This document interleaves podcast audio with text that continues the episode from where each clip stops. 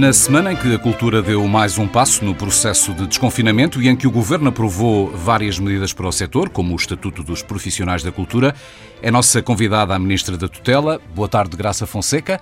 Está em alta voz. Já tinham reaberto as livrarias e as bibliotecas, depois museus, monumentos, galerias de arte, agora os cinemas, os teatros, as salas de espetáculos. Este é um processo irreversível ou admite que a cultura possa voltar a fechar portas? Boa tarde, começo por agradecer o convite para estar aqui em alta voz. Uh, não, nós temos uh, confiança que agora estamos a entrar neste, neste plano de desconfinamento, como referiu.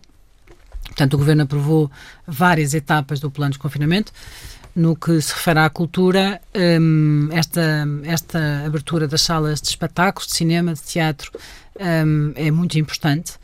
Um, e, portanto, aquilo que neste momento o Governo acredita é que, mantendo-se a evolução uh, da pandemia, como temos verificado uh, desde que iniciamos o plano de confinamento, de que uh, seja possível continuar o plano tal como ele foi definido pelo Governo. Portanto, foi agora este dia 19, e, portanto, dia 3 de maio, que é na próxima semana, dar-se-á mais uma fase do plano de confinamento.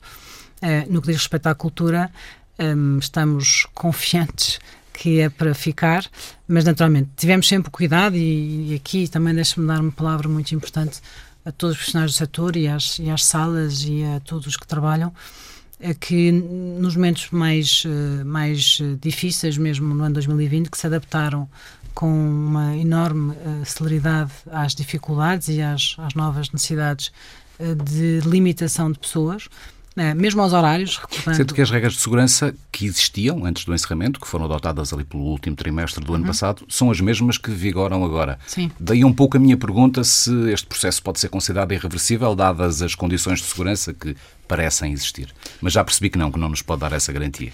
Ninguém pode. Uhum. Ver, ninguém pode. Uh, tudo faremos naturalmente e estamos a fazer na, na frente de, de saúde pública para que o plano prossiga naturalmente como aprovado. Uh, e, de facto, como, como referiu, o, o, que o governo determinou foi que os equipamentos abriam com as mesmas regras com que tinham encerrado. Uhum. Até porque, um, na verdade, um, era, era, enfim, era, digamos assim, um, não é mais fácil, mas os equipamentos estavam preparados para reabrir como tinham fechado. Hum, e, portanto, estando o governo a dar passos seguros no plano de confinamento, uh, mantivemos as regras na, na medida de depois podemos mediante a avaliação da evolução da pandemia, dar passos seguros uh, na evolução face às regras, tal como elas estão agora. A, a, decisão de fechar a cultura foi sempre consensual dentro do governo ou a ministra chegou a defender o contrário? Uh, eu sempre disse, e, e como, como agora também realcei, a cultura é segura na perspectiva de que os espaços uh, de, de, cultura uh, sempre foram uh, locais seguros, bem preparados. os profissionais, de facto, trabalharam de forma extraordinária para que as pessoas se sintem-se sempre seguras. mas a, questão é uma questão de o que esteve em causa nunca foi a cultura não ser segura, os teatros não serem seguros. Uh, é, de facto, diminuir a mobilidade das pessoas. O que teve sempre em cima da mesa no plano de confinamento e de confinamento foi este, foi era necessário e importante, como aliás verificamos uh, nesta, neste ano, reduzir a mobilidade das pessoas. E nesse a palavra, nunca lhe foi possível defender o contrário? A palavra de ordem do governo foi sempre, foi sempre esta, que foi é importante ficar em casa. É importante que todos uhum. possamos ficar em casa, para, para podermos ter mais condições para controlar a evolução da pandemia. Uhum. E, portanto, não é sobre a cultura não ser segura, é sobre a necessidade das, da mobilidade das pessoas ser menor. Uhum. Para 3 de maio, para a próxima fase do plano de desconfinamento, uh, está previsto o regresso dos grandes eventos realizados em espaço fechado, mas também no exterior se não houver um retrocesso. Uh, esses grandes eventos no exterior vão incluir os festivais de música? O regresso dos festivais de música? Nós temos estado a trabalhar, como julgo saberá, um, com a Direção-Geral de Saúde e com a Saúde e também com os representantes do setor dos festivais e eventos ao vivo. Um, dos primeiros passos que era importante era a realização de eventos teste, de, de, de eventos espetáculos testes. Estão neste momento já agendados os dois primeiros, já aprovados pela Direção-Geral de Saúde, e portanto o que nós estamos a fazer em conjunto, saúde e cultura, com as entidades do setor, é precisamente a dar estes passos seguros para conseguir uh, definir para o futuro as regras uh, depois de 3 de maio. E, portanto, é nesse sentido que vamos continuar a trabalhar. Neste momento está dependente também, naturalmente, desta evolução que vamos fazer em conjunto com o setor. Já agora os nossos ouvintes perguntar-se-ão uh, quais são esses eventos teste de que está a falar, quando é que serão, quais é que serão? São dois eventos teste que vão realizar-se, uh, eu não tenho aqui de certeza as, as cidades, mas uh, foi proposto quatro e neste momento estão definidos dois. Não tenho certeza quais, quais é que Portanto, são. ver como momento. é que corre para depois tomar outras decisões. Sim. Os profissionais da cultura têm repetido que a pandemia vai evidenciar a precariedade do setor e criticado o facto de, perante esta realidade, os apoios do governo terem tardado em chegar. Perguntar-lhe se reconhece que podia ter sido mais célere nesta ajuda aos artistas. Eu tenho, tenho afirmado e hoje voltei a afirmar que o governo procurou sempre, ao longo, desde 2020, desde fundamentalmente março de 2020, trabalhar sempre em dois tempos. Uh, e o Conselho de Ministros de hoje prova bem que continuamos sempre a trabalhar no tempo que se iniciou em 2019, que permitiu que hoje pudéssemos aprovar este conjunto de instrumentos estruturantes para o futuro. Mas nunca deixámos de atuar no tempo de urgência. Ao longo destes, eh, destes, deste tempo, entre abril de 2020 e agora abril de 2021, foram aprovados uh, diferentes instrumentos de apoio ao setor. Não só instrumentos de apoio ao rendimento das pessoas, e eu realço sempre este, este aspecto.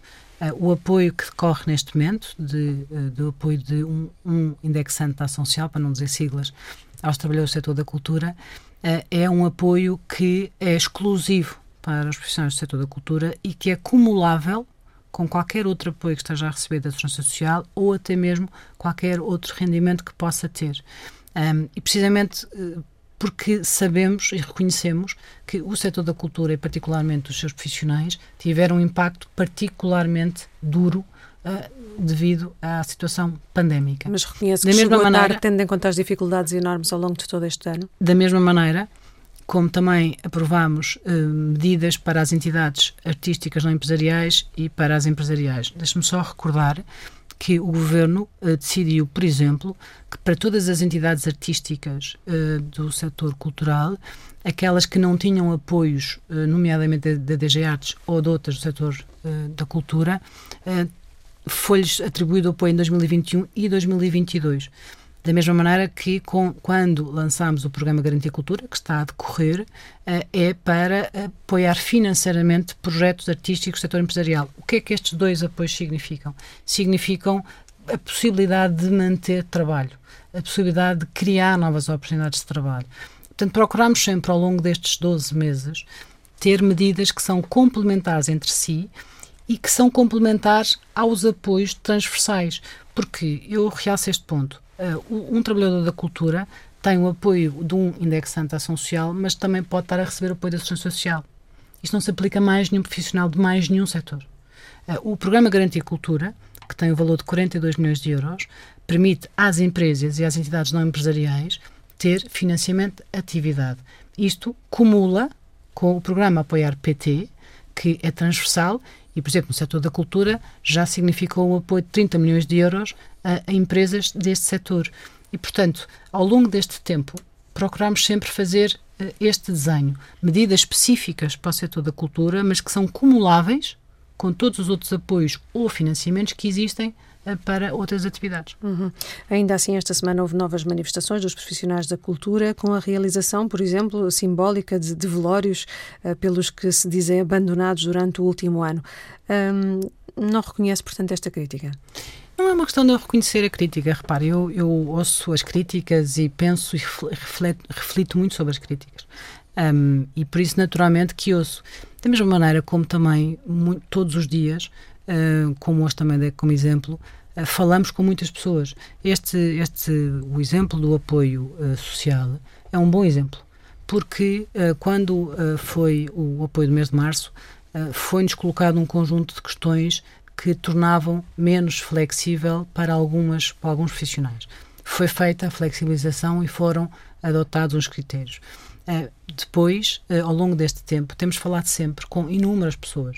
E na, uh, esta, esta semana houve vários contactos entre o meu gabinete e várias pessoas que colocaram o seu caso concreto. Portanto, nós não só ouvimos as críticas, refletimos sobre elas e estamos sempre disponíveis para melhorar o que houver a melhorar quando eu digo que fomos desenhando medidas de apoio, não, não quer dizer que não tenha ouvido o que nos vão dizendo. só estou a realçar algo que me parece também importante realçar. É que os, os apoios para o, o setor da cultura foram exclusivos e mais nenhum setor de atividade teve apoios exclusivos cumuláveis com outros. Hum. Se, consegue... se, se, se são, ver, se os apoios chegarão sempre a 100% do universo, provavelmente não. Provavelmente não. Mas a verdade é que ao longo deste tempo nunca deixámos de ter específicos para o setor dos livros, para o setor das entidades artísticas, para as empresas, para o rendimento dos trabalhadores, foram sempre aprovados apoios nestas diferentes dimensões. E consegue dizer-nos quantos profissionais receberam esse apoio social extraordinário? 438,81 euros, inicialmente atribuído durante apenas um mês, eh, foi depois alargado para três meses. Consegue dizer-nos quantos profissionais beneficiaram desta medida? Vamos fazer o balanço no final, porque repare, são três meses, é o mês de março, o mês de abril e o mês de maio. E cada um destes três meses uh, são, são três meses, um IAS, como referiu. Portanto, faremos o balanço no final do mês de maio, quando terminar. Mas não tem uma ideia nem sequer aproximada de quando... Tenho, mas faremos o balanço no final do apoio. Deixe-me pedir-lhe uma outra ideia ainda que aproximada. Quantos são nesta altura em Portugal os profissionais da cultura? Uh, os, os números que existem são uh, de várias fontes. Uh, temos os números do INE, que apontam para cerca de 137 mil profissionais em Portugal. Um, e depois também temos os universos que sabemos que estão registados, quer no sistema da Segurança Social, quer no sistema da Autoridade Tributária. Uh, e, portanto, há um número que eu tenho sempre utilizado, que foi um número que, aliás, foi dado no passado, cerca de 18 mil. E, portanto, temos sempre estes números. Agora, esse, aliás, é, um, é uma pergunta importante porque precisamente, não querendo já antecipar as questões, mas um dos aspectos relevantes uh, do trabalho sobre o Estatuto... Esta é... pergunta induzia pois, justamente a entrada exatamente. nessa matéria porque nos parece importante que o Estado tenha uma ideia de qual é o universo de profissionais para poder agir de melhor forma sobre, sobre esta matéria. Quando nós iniciámos o, o trabalho sobre o Estatuto, eh, em junho de 2020, foi também em simultâneo um, feito um protocolo com o Observatório das Atividades Culturais uh, do ISCTE para fazer o mapeamento do tecido cultural.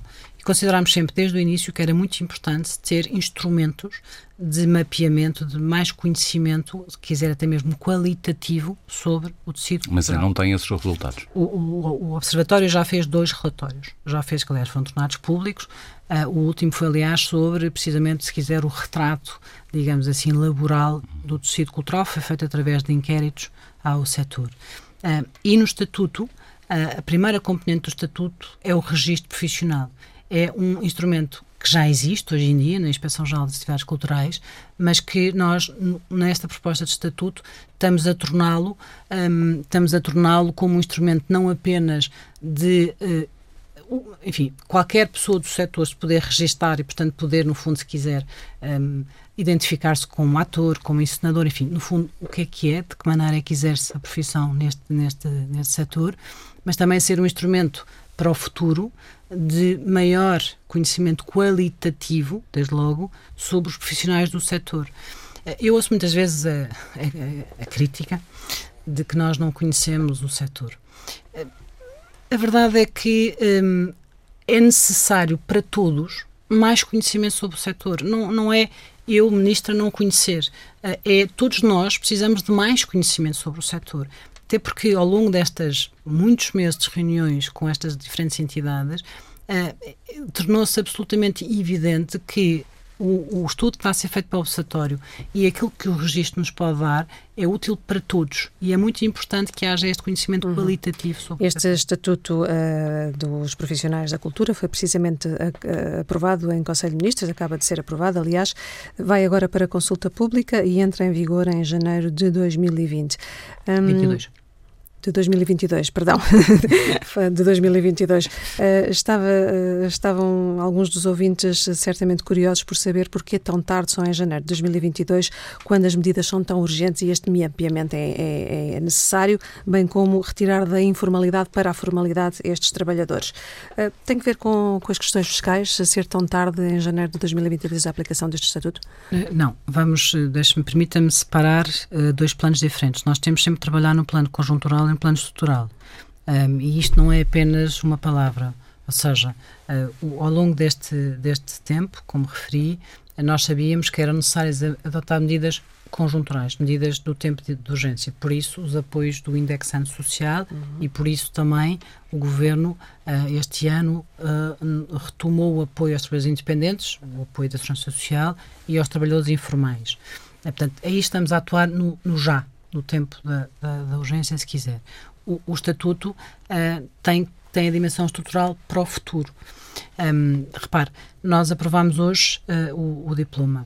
O diploma tem que ter, no mínimo, 30 dias úteis de consultas públicas, portanto, estamos a falar cerca de um mês e meio de consultas públicas. E nós queremos que este tempo de uh, consulta pública seja, uh, seja o mais, se quiser, produtivo possível, o, o melhor possível para poder, como eu sempre disse, temos aqui espaço naturalmente para melhorar, para aceitar os contributos e poder continuar a trabalhar. Estamos já a falar do verão. Uh, um, um, instrumento como este, naturalmente, que tem uma dimensão laboral e uma dimensão contributiva, não faria sentido que entrasse em vigor a meio de um ano ou em setembro. Portanto, o Estatuto entrará em vigor no dia 1 de janeiro de 2022, para que os trabalhadores possam precisamente começar a aderir, ou seja, a registar-se e, portanto, a entrar neste novo modelo contributivo eh, e, portanto, para ter aqui o ano contributivo, o ano fiscal. A razão é essa e, acima de tudo, também fundamentalmente porque de facto é importante este debate, consulta, esta consulta pública. Ah, eu tenho ouvido a questão de estarmos eh, enfim, a, a apressar ou estarmos, a, a, digamos assim, a avançar demasiado uh, rápido, mas eu tenho dito sempre que era importante agir. Nós, nós tivemos um, um, tempo longo de discussão. Uh, era chegado o momento em que tínhamos que agir, tínhamos que aprovar, tínhamos que conseguir aquilo que nunca tinha sido conseguido até hoje. Eu realço, eu hoje disse isto e vou repetir: se fosse fácil, já tinha sido feito. E nunca foi. Por isso, o trabalho que existiu foi um trabalho muito. Uh, foi muito bom o trabalho. Um, há espaço para melhoria? Claro que sim. Então, agora vamos fazer no âmbito de consulta uhum. pública, não apenas ouvir contributos, mas também continuar o trabalho de reuniões com as entidades que têm estado neste trabalho. E com este estatuto e pelos seus cálculos, quantos trabalhadores vai ser possível retirar da precariedade? Repare, o que este estatuto, um, o que este estatuto tem, traz de, de diferente face à situação atual é, é deixe-me dar dois, talvez três aspectos positivos eh, e depois perceberá talvez a resposta à pergunta. Por um lado, um, a questão do, do registro que já coloquei, que é a primeira componente do Estatuto. A segunda componente é a dimensão laboral, de condições de trabalho, um, que uh, o que este Estatuto tem é uma adaptação tem instrumentos que uh, adaptam à, à, realidade do trabalho cultural. Um exemplo, um, tem regras específicas sobre os locais de trabalho, sobre horários de trabalho. Era uma das questões, uma das questões que falámos muito ao longo deste, deste período e que está aqui contemplada. E o regime contributivo. O regime contributivo tem, uh, talvez, três aspectos muito relevantes. Por um lado, um, este regime, este, este estatuto cria um novo apoio o apoio um, à suspensão da atividade. Sabíamos e sabemos, porque conhecemos, que há uma descontinuidade do trabalho cultural. E, portanto, era importante criar uh, um apoio uh, que desse resposta a esta descontinuidade. E sabíamos que não se aplica hoje em dia o subsídio de desemprego, não se aplica desde logo aos profissionais independentes, naturalmente. E, portanto, criámos aqui um subsídio de suspensão de atividade que é exclusivo do setor da cultura. Criámos depois algo também muito importante, que era muito discutido, foi muito discutido, que, foi, que é o regime de conversão. Uh, o regime de conversão de rendimentos em horas. Um dos, um dos uh, problemas que sabemos que existe uh, hoje em dia para a baixa proteção social que existe no setor é que muito frequentemente eh, não atingem o período de garantia para poder ter acesso à proteção social. Enfim, isto é muito técnico, mas acho que percebem uhum. o que estou a dizer. E, portanto, uma das, uma das, uma das novidades que temos aqui é precisamente a possibilidade de aquilo que é o rendimento que eu tenho num único mês, não contar apenas como 30 dias para o prazo de garantia, mas contar, dou-lhe um exemplo, se forem vou dar um exemplo, que é um valor elevado, mas só para as pessoas perceberem as contas. Se for 10 mil euros, conta, desconto, conta 270 dias para o prazo de garantia. Portanto, estamos a fazer algo que, aliás, o regime francês tem, que é precisamente este mecanismo de conversão. Isto é uma das novidades do Estatuto, que precisamente responde à, à especificidade do setor. Mas depois, dois pontos mais, muito importantes, deixe-me só realçar. Há um, um, terceiro ponto importante que é o mecanismo de retenção na fonte. Um, com este Estatuto, uh, no fundo, deixamos de ter o regime trimestral, da declaração trimestral, que é o regime que existe hoje em dia, e passa a ser mensal. Uh, e o que, é que motivou essa opção quando este é um trabalho tão incerto, o trabalho artístico? Precisamente porque é um trabalho incerto, é que nós queremos lhe dar mais estabilidade, precisamente através deste mecanismo na retenção. Alargando a, a o, o, o, período da, da, retenção. É essa a ideia? Não, não, nós não estamos a alargar período nenhum. Estamos é a tornar, da mesma maneira como, como fazemos a retenção na fonte para os impostos, sempre que uh, passamos um recibo ou sempre que temos uh, um rendimento, passamos a, também a ter uhum. aqui a retenção na fonte para a segurança social. Ou seja, tornamos automática uh, o pagamento uh, para a segurança social, da mesma maneira como fazemos a retenção na fonte para os, para os impostos. O mecanismo é o mesmo, é um mecanismo conhecido das pessoas, uh, que não existe hoje em dia para nenhum trabalhador independente e que estamos a criar aqui esta, esta, esta retenção na fonte, que faz com que, uh, hoje em dia, quando é a declaração trimestral, tem que ir pagar a guia, depois demora alguns meses até poder. Enfim, portanto, tornamos isto simples e automático. E quando os artistas não têm trabalho naquele mês, portanto, têm de continuar a pagar durante esse mês? Durante, quando não têm, quando não têm atividade, têm direito a este subsídio de suspensão de atividade, precisamente durante o período mínimo uh, de três meses até o período máximo de seis meses. E, portanto, criamos precisamente este, este subsídio de suspensão de atividade uh, que tem precisamente uh, como objetivo responder a essa, essa realidade que nós conhecemos da descontinuidade ou de haver períodos no ano em que têm menos, menos trabalho. Só para ficar, ficar claro, mas que só é atribuída após três meses de inatividade, é isso? Neste momento a, a proposta vai para o segundo PPK é essa. Sim. Uhum. Portanto, tem, trabalho um mês, não tem outro, volta a ter outro, tem de pagar sempre todos os meses. Essa não, é a dúvida o, o prazo dos cento, repara, hoje em dia o prazo para alguém aceder ao subsídio de desemprego são 360 dias. Nós estamos a criar um prazo de 180 dias, sendo que esses 180 dias uh, não têm que ser uh, contínuos, ou seja, decorre sempre ao longo uh, da, sua, da sua carreira. Uhum. Uhum. Sr. Ministro, referia há pouco que os, os, os agentes culturais pediram mais tempo para um, analisar esta proposta. Eles prevêem, como sabe, ao contrário do governo, um aumento da precariedade. Uhum. Uh, e até pouca adesão a este novo estatuto. Admite que o diploma possa não fazer o caminho que está a antecipar? Um, nós, nós discutimos há muitas décadas em Portugal a ausência de um estatuto. Ele agora não está aprovado e já estamos a discutir se ele vai ou não vai ter aplicabilidade. Vamos ver. Nós uh, tudo faremos, como eu tenho dito, e sempre fizemos tudo até hoje, para que o Estatuto seja uma realidade. Por uma razão. Porque eh, nós sabemos algo fundamental, que é, durante a vida ativa, um, ehm, existe, uh, existem demasiadas situações de proteção social, porque hoje em dia o trabalhador independente não tem direito a nenhum apoio social.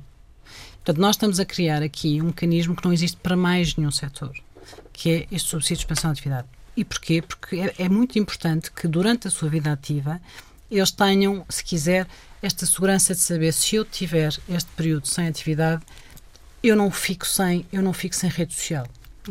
E também é importante aqui realçar que depois, digamos assim, quando estamos a aproximar, uh, neste caso dos 55 anos, nós estamos a criar neste estatuto um subsídio especial para pessoas com 55 anos ou mais, que é uh, um apoio de suspensão de atividade, mas prolongado, que pode ir até um ano.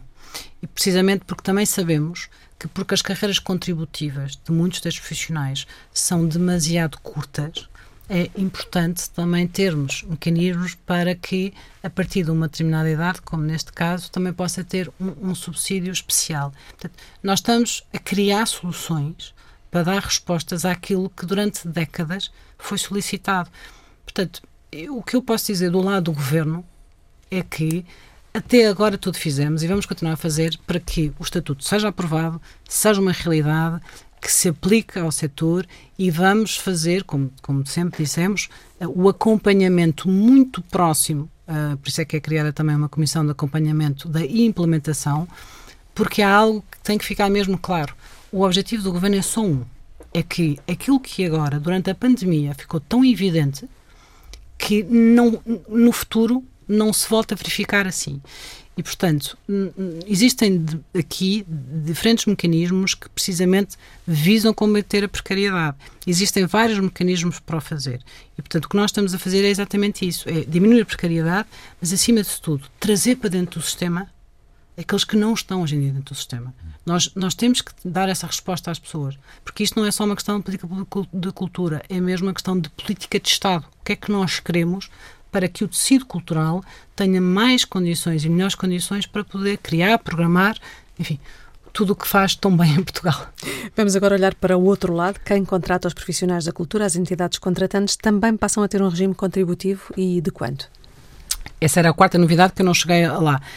Uh, criamos também uh, o, um, um contributo das entidades que contratam um, para, para, este, para este regime contributivo. Portanto, uma taxa de 5,1 que é a taxa que é paga, portanto, ou seja, quando é feita a retenção na fonte, é feita a retenção na fonte da globalidade, sendo que tem uma componente da entidade que contrata uh, o artista. Voltando só um pouco atrás, porque há pouco falámos dos 55 anos, mas não falámos provavelmente da reforma dos artistas. Como é que este, eh, este regime pode ter impacto também na reforma dos artistas, que é sempre um drama, porque as carreiras contributivas são curtas e muitas vezes com poucas eh, contribuições para o sistema de segurança social. Eh, como é que prevê aqui impacto positivamente naquilo que possa ser a velhice destas pessoas, destes profissionais? O Estatuto não está a mexer uh, na, no sistema de reformas. Não há qualquer alteração O Estatuto refere-se, como lhe disse, a um regime contributivo com a criação de um subsídio que decorre durante a vida uh, ativa. ativa. Sendo que, naturalmente, no fundo, tendo os impactos que nós esperamos que tenham, um dos resultados que terá, uma das coisas que terá, é que as carreiras contributivas deixam de ser curtas e deixam de ser interrompidas. Ou seja, precisamente o objetivo deste regime é que eles não saiam do sistema, que se mantenham permanentemente dentro do sistema contributivo, porque é isso que vai garantir que têm um número de anos suficientes precisamente para poder não acontecer aquilo que me está a perguntar indiretamente terá impacto certamente no rendimento que depois vão oferecer. Nas medidas aprovadas pelo Conselho de Ministros há também uma alteração no mercado livreiro, o preço fixo do livro passa dos 18 para os 24 meses. Uhum. Um, o que é que lhe garante que esta medida fará realmente aumentar a receita dos livreiros? Que expectativa é que tem em relação à aplicabilidade desta medida? Um, a, questão, a questão não é tanto a questão da receita. Esta é uma, é uma alteração cirúrgica é uma alteração que, eh, enfim, pelo menos eh, a Reli, mas também a própria APEL, que aliás ambas foram consultadas, um, há muito, uh, no fundo, reivindicavam um, e tem, uh, no fundo, é um, o aumento de 18 para 24 meses que permite, digamos assim, é a valorização do livro, ou seja, naturalmente se mantém aquele preço durante um período mais longo, vai aliás no sentido da tendência que outros países europeus estão a fazer, e, e, que é fundamentalmente um mecanismo de equilíbrio do mercado livreiro. É neste, é neste sentido que esta alteração é feita. Uhum. Já era conhecido que no plano de recuperação e resiliência uh, haveria 150 milhões de euros para investir na conservação e restauro do património. Sabe-se agora que serão aplicados na requalificação de 49 museus, monumentos, palácios, teatros, mais museus e monumentos do que, do que teatros. Sim. Quais foram os critérios, Sra. Ministra, que, que presidiram esta escolha? São 46 museus e monumentos uhum. nacionais e três, e teatros. Três teatros nacionais. Uhum. Três teatros nacionais. É o São Carlos, é o Teatro Nacional Dona Maria e, e o Camões. Um, como há pouco referi, um, o trabalho que hoje aqui neste Conselho de Ministros de alguma, de alguma forma culmina é um trabalho que foi sendo feito ao longo dos últimos dois anos. O, o que hoje aprovamos resulta de dois anos de trabalho. E eu vou responder à sua pergunta começando por aqui. Aquilo que fizemos em 2019 eh, na altura não a pensar no PRR, mas a pensar no próximo quadro financeiro plurianual, aquilo que fizemos em 2019 foi um levantamento muito exaustivo das necessidades de intervenção de todos os museus e monumentos nacionais no país. Um, o que queríamos perceber era não apenas aquilo que os visitantes viam, mas também aquilo que os visitantes não viam. Portanto, foi feito um levantamento muito exaustivo de quais são as necessidades de intervenção em todos estes equipamentos. Um, e é desse levantamento que resulta a identificação das necessidades e que resulta nessa verba de 150 milhões de euros, um, que no fundo já tem na sua base este mapeamento já sabemos, digamos assim, o orçamento, se quiser, de investimento necessário para cada um deles. E no caso dos teatros nacionais, por exemplo, o Teatro Dona Maria, é um, eles, no fundo, com a administração e, e o próprio Tiago Rodrigues tem um projeto, que aliás já bastante desenvolvido, para a intervenção do Teatro Nacional da Maria, portanto estava feito o projeto, eles, eles no fundo sabiam o que, é que, o que, é que era necessário, já nos tinham aliás apresentado a nós, e, portanto, com o PRR há esta oportunidade de poder ter o financiamento para aquele projeto. E antecipar esse Para ter aquele projeto. Uhum. Uh, estamos a falar de museus e monumentos em todo o país, uh, enfim, dando dois exemplos para as pessoas perceberem, aqui onde estamos, em Lisboa, enfim, o Museu Nacional de Arte Antiga naturalmente é o que mais ouvimos sempre falar, mas, por exemplo, vai permitir fazer uma intervenção muito importante no Museu de Arqueologia e na, nos Jerónimos e na Torre de Belém, ou seja, naquele triângulo vai ser feita uhum. uma intervenção muito importante. O Museu de Arqueologia há anos que têm à espera um, uma intervenção, mas também, por exemplo, na região centro, uh, os mosteiros da Batalha um, e o Convento de Cristo, ou seja, são intervenções que vão ter um impacto muito forte em todo o país. E deixe-me só realçar este ponto que também é importante. Este é outro, um, este é outra das decisões que me parece mesmo muito importante. Há décadas que ouvimos falar de que é preciso investimento nestes lugares de história e de cultura. E sabemos que é. Há anos que falamos disto, há décadas que falamos disto. E esta oportunidade que temos agora é uma oportunidade única, porque é uma oportunidade de termos a capacidade de intervir de forma estruturada, de preparar o futuro e de poder ter ainda melhores condições para dar a conhecer este património, que em muitos, em muitos casos são verdadeiras âncoras territoriais de desenvolvimento económico e de coesão social. Portanto, é mesmo uma oportunidade histórica, estou convencida, para este património. 1% do orçamento de Estado para a cultura, como há muito reclamam os agentes do setor, é uma utopia? Olha, hoje aprovámos 1%, mas aprovámos 1%. Aliás, é uma medida que tem-se falado pouco e que é uma medida muito importante. Permita-me aproveitar 1%, já lá vou, mas permita-me aproveitar 1%. Estamos esta, mesmo a chegar à parte final. Para esta medida que hoje foi aprovada, porque é muito importante. Uh, hoje foi aprovado, aliás, o Primeiro já o tinha anunciado, foi aprovado. Uh, Nos concursos das obras públicas, agora haver 1% do valor da obra para é ser aplicado em. Sim, em... deixa-me dar Não exemplo. era esse 1% que eu Eu sei, eu sei que não é, já lá vou. Mas deixa-me dar este exemplo que tem sido pouco perguntado e eu acho que é mesmo algo muito importante. Deixa-me realçar isto, eu demoro um minuto. Um, são exemplos que as pessoas percebem. Quando hoje nós passamos sei lá, num, num viaduto em Lisboa, nós vemos uma bela parede de azulejos com desenhos da Maria Keil. Ou quando nós vamos à Gar Marítima uh, de Alcântara, nós temos os painéis extraordinários do Almada. Ou quando nós entramos num tribunal, nós vemos, por exemplo, uma bonita tapeçaria de, de, de Porto Alegre. Ou seja, a existência de arte nos locais onde nós frequentamos, nos sítios onde nós passamos, seja uma barragem, ou seja uma escola, ou seja um hospital, voltará a ser incentivado. É fundamental, porque é aquilo que nos conecta e também uhum. que nos liga à arte. E 1% para a cultura? É uma utopia. Ministra? não, não é uma utopia. É, pelo contrário, aliás, é, com o pacote de medidas que hoje aprovamos, Uh, entre aquilo que está nos diplomas da revisão do modelo de apoio às artes, não falámos da rede de teatros e cineteatros, uh, do, do, do conjunto de medidas que hoje foram aprovadas com aquilo que está naturalmente nos investimentos do PRR e não falámos da segunda componente do PRR, muito importante também, da, do apoio à transição digital dos equipamentos culturais em todo o país. Uh, portanto, vamos dando passos seguros no aumento de investimento. Então, deixe-me perguntar-lhe se não é uma utopia quando é que o país poderá ter condições para que isso verdadeiramente aconteça? Como para tenho, que esse caminho esteja concluído, digamos Eu assim. tenho dito sempre algo sobre isso, que é, para mim, a meta, para mim, enfim, para, mim, enquanto Ministro da Cultura, a meta não é 1% ou 2% ou 1,5%. A meta é, todos os anos, nós temos que conseguir dar mais um passo no reforço do orçamento. Eu, há pouco tempo, eh, dei enfim, uma entrevista, referi o facto de entre 2018 e 2020, o orçamento da cultura cresceu 100 milhões de euros. Só me estou a referir a este período porque é o período em que eu tomei posse. Eh, e temos vindo desde aí a aumentar cada vez mais. Repare, agora partimos, partimos de um ponto em que o PRR não tinha a componente Se consegue vislumbrar o fim desse caminho o caminho faz caminhando. Hum, é nesse sentido que eu tenho estado a trabalhar todos os dias. Repare, partimos de um, um, momento em que o PRR não tinha uma componente de cultura e agora temos 243 milhões de euros para os próximos anos. Portanto, o que eu quero dizer é mais importante do que uh, responder à pergunta do 1% ou dos 2% é vermos os passos que foram dados e o reforço de investimento que foi dado. Este, este, exemplo que lhe estou a dar é um exemplo muito importante. É um exemplo que, de facto, permite 243 milhões de euros uh, para os próximos 5 anos, que vai permitir fazer um reforço enorme do investimento público em, em cultura. E é nesse sentido que temos que continuar a caminhar.